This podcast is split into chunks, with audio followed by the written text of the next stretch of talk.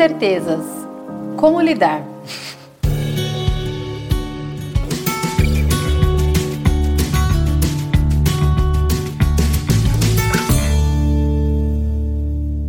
Essa é uma ótima pergunta. Afinal, o que não é incerto na nossa vida? Tudo é incerto. A gente não tem certeza de nada. A gente tem certeza de que a gente nasce e que um dia a gente se vai. E só. O que acontece no meio do caminho a gente não imagina, assim, a gente não consegue prever tudo.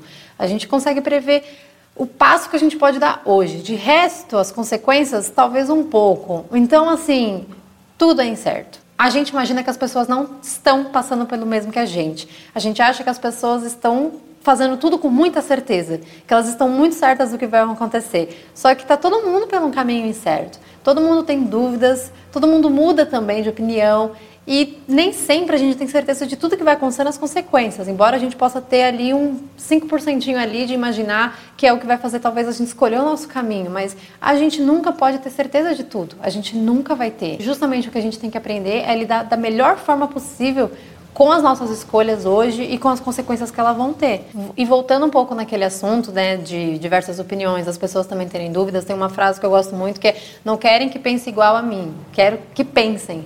Então, muitas vezes a gente fica inseguro por achar, nossa, que caminho que eu tenho que fazer, que caminho que eu tenho que tomar, é, vou ver o que fulano está fazendo. E a gente fica nessa angústia, muitas vezes, querendo opinião, querendo um caminho, querendo, né, um lado para a gente seguir. E o que a gente tem que fazer, muitas vezes, é parar e se ouvir que caminho que eu quero? Que direção que eu quero? Qual que é o meu objetivo primeiro? Para onde eu quero ir? Qual que é a minha meta? O que que eu tô, o que que eu espero da vida? As pessoas esperam coisas diferentes. Não tem muito como a gente se espelhar numa pessoa para a gente seguir um caminho. Existe sim a troca, a conversa, a crítica construtiva para a gente debater com pessoas e trocar informações, que justamente isso que vai, na verdade, dar aí a nossa direção ou só somar conhecimento para a gente. Então, isso sim é muito importante da gente ter, mas não esperar das outras pessoas uma resposta para os nossos caminhos. Nem terapia funciona assim, e é o que eu mais amo na terapia. O terapeuta nunca vai te falar, faz isso, faz aquilo. Ele vai te ajudar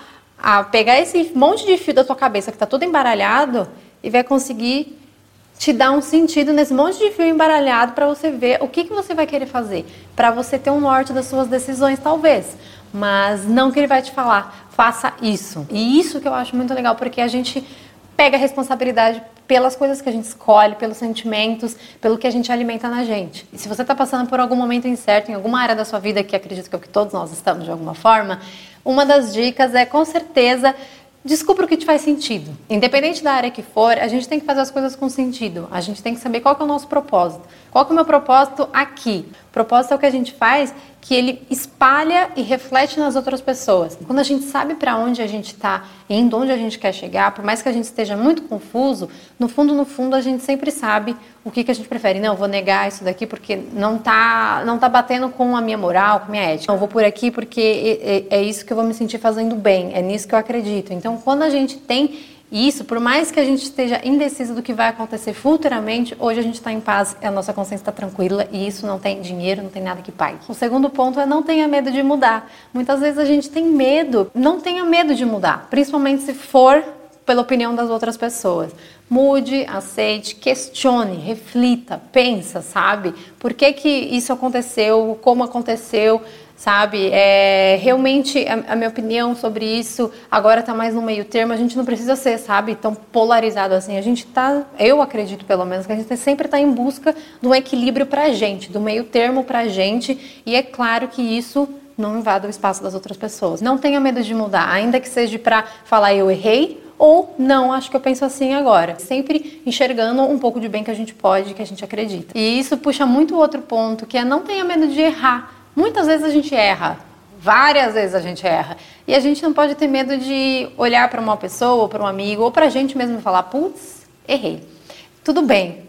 O que, que eu aprendi com isso e o que, que eu não vou mais fazer? Quando a gente sabe o que a gente não vai fazer, pelo menos aí já dá um norte para a gente saber o que, que a gente tem que fazer. Não se sinta mal por errar. Acho que hoje em dia a gente compartilha muitos acertos e às vezes esquece que a gente precisou errar muito para um dia acertar. Ou a gente precisou errar muito para aprender, para um dia acertar, porque até esse acerto também é muito relativo, mas não com peso. Agora pensando, qual que é a oportunidade que eu vou criar para eu ir para um caminho certo? O que, que eu posso fazer agora para eu realmente ir para um caminho que eu acredito, que condiz agora com tudo que eu estou pensando, que eu estou vivendo? Esse ponto é para dizer que ah, é saudável e é normal. Então, não se martirize, só pense de uma forma construtiva do que, que você pode mudar para você chegar onde você quer. Próximo ponto é enxergue o bem, enxergue pureza. Isso também, na verdade, o bem e o mal, né, já dizia Hamlet, é muito relativo.